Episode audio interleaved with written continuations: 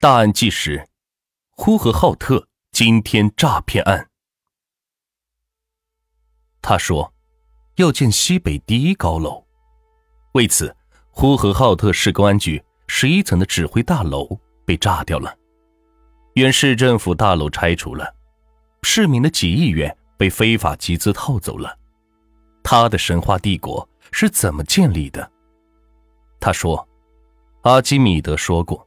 如果给他一个支点，他能撬动地球。我的定律是，抓住一个政府领导的弱点，我就能撬动一座城市。抱大领导，打大旗号，发大财。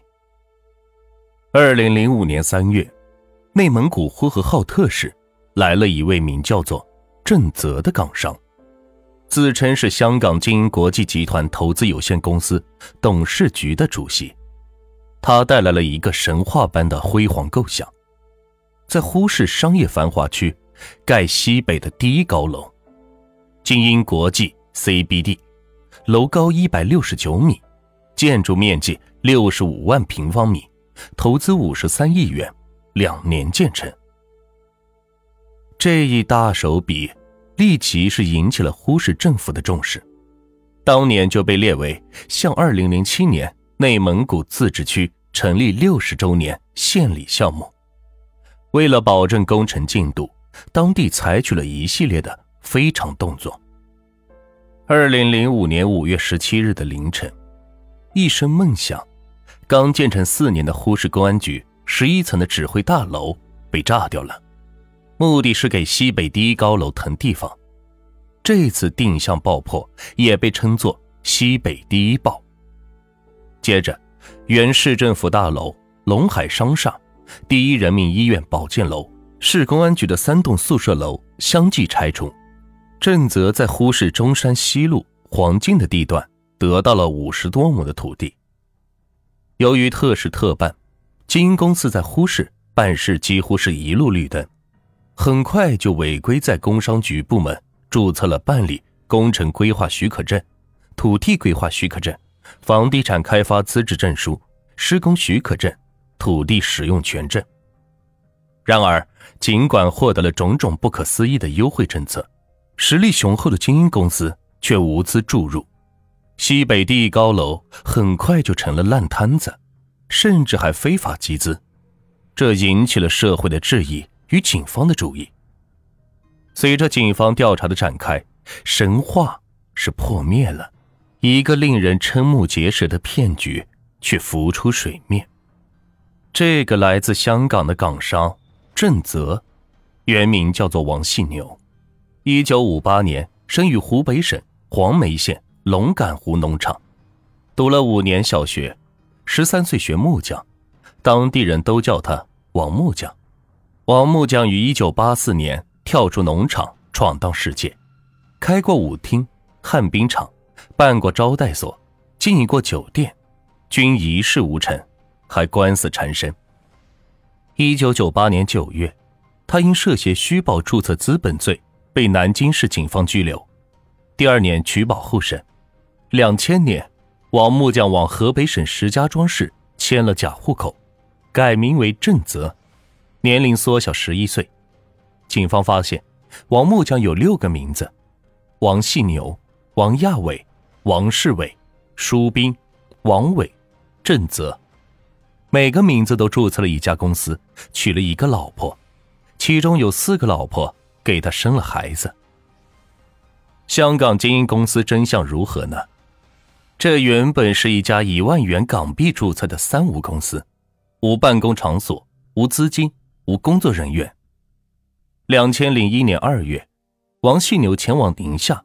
许诺出资四点五六亿元改造宁夏宾馆，合作建设宁夏国际村，与区政府办公厅是签订了引资合同。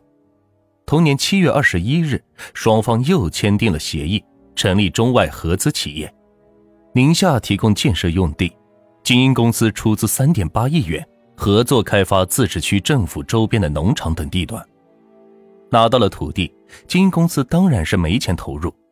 但是王木匠有办法，他用空手套白狼的方式展开了一系列令人眼花缭乱的诈骗行为。他采取招标不开标、开标后不退还投标保证金的办法，骗了三十二家投标单位投标保证金两千零七十五万元。通过虚构贷款主体、房屋置换按揭等方式，骗取中国工商银行宁夏分行、银川东城区支行以及中国农业银行宁夏分行、银川新市区支行贷款一百七十九笔，约是一点零九亿元；骗取一百四十九家企业的工程款和资料款，共计约三点八亿元。以百分之二十的高息为诱饵，非法向银川市民。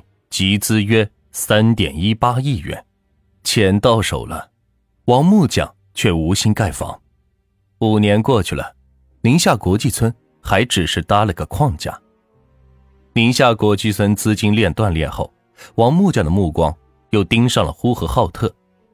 他在呼市的骗术几乎是宁夏的翻版。二零零五年五月，他骗取了呼市政府四点五九亿元的土地使用权，强行开工。建设精英国际 CBD 项目，在项目实施过程中，他骗取工程商垫资款二点二亿元，材料供应商两千两百一十九点一万元，投标单位保证金四千六百五十九万元，预售房屋资金七千七百五十九万元，加上非法集资和土地费，合计诈骗了八点一亿多元。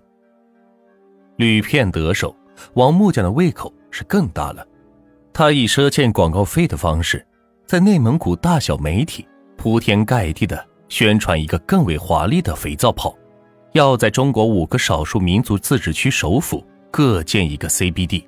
他开始在南宁、乌鲁木齐等地活动，企图以相同的骗术来弥补呼和浩特与银川市的断裂资金链。警方调查表明，王细牛在宁夏、呼和浩特。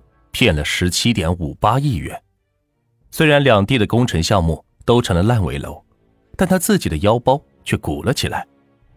二零零一年九月至二零零七年一月，他把骗来的九千四百万余元汇至北京个人账户，并挥霍了其中的一千四百五十六万元。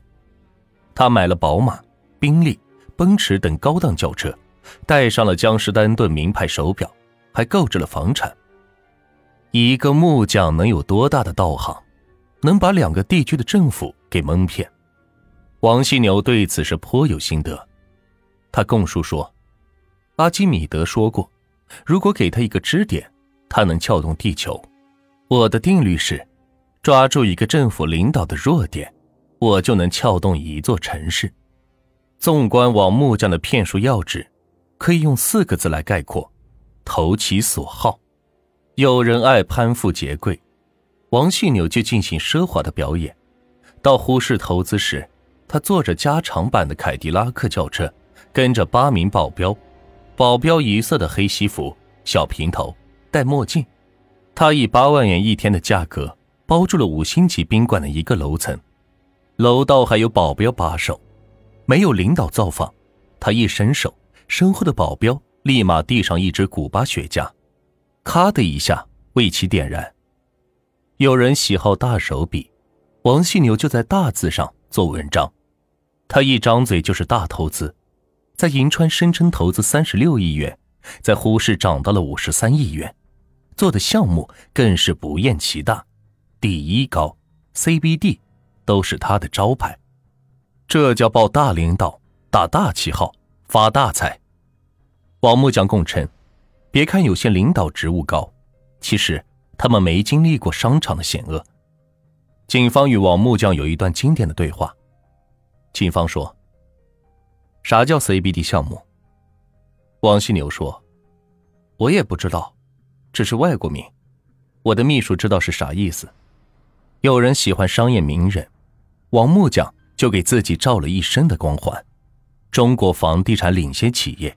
中国房地产百强企业，中国建筑行业信用三 A 级单位，中国优秀工程，西部开发杰出贡献奖，世界杰出人士，全球一百位华商品牌人物，爱国企业家等等。王犀牛花钱买了七十余道光环，戴在自己的身上。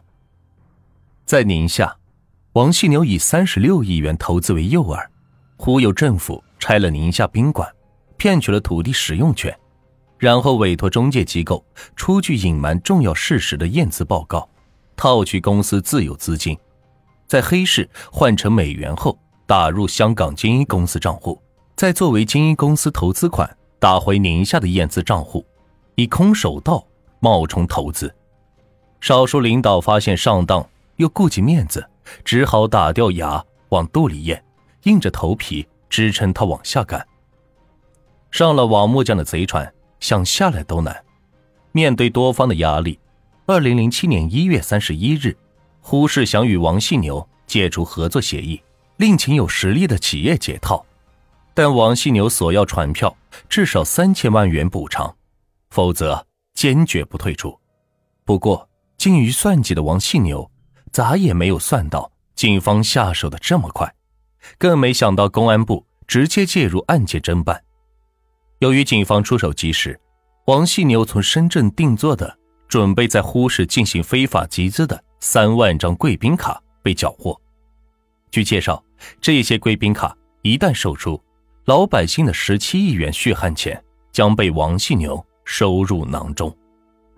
即便如此，不包括施工企业。材料商和政府的被骗资金，以及拖欠数百名农民工一年的工资，仍有百余名呼和浩特市民的八千多万元资金被王细牛非法吸入。而在宁夏，王细牛向五千余名自然人非法募集资金，高达三点二四亿元。最终，宁夏回族自治区高级人民法院二审宣判，王细牛因合同诈骗罪被判处无期徒刑。剥夺政治权利终身，并处没收个人全部财产。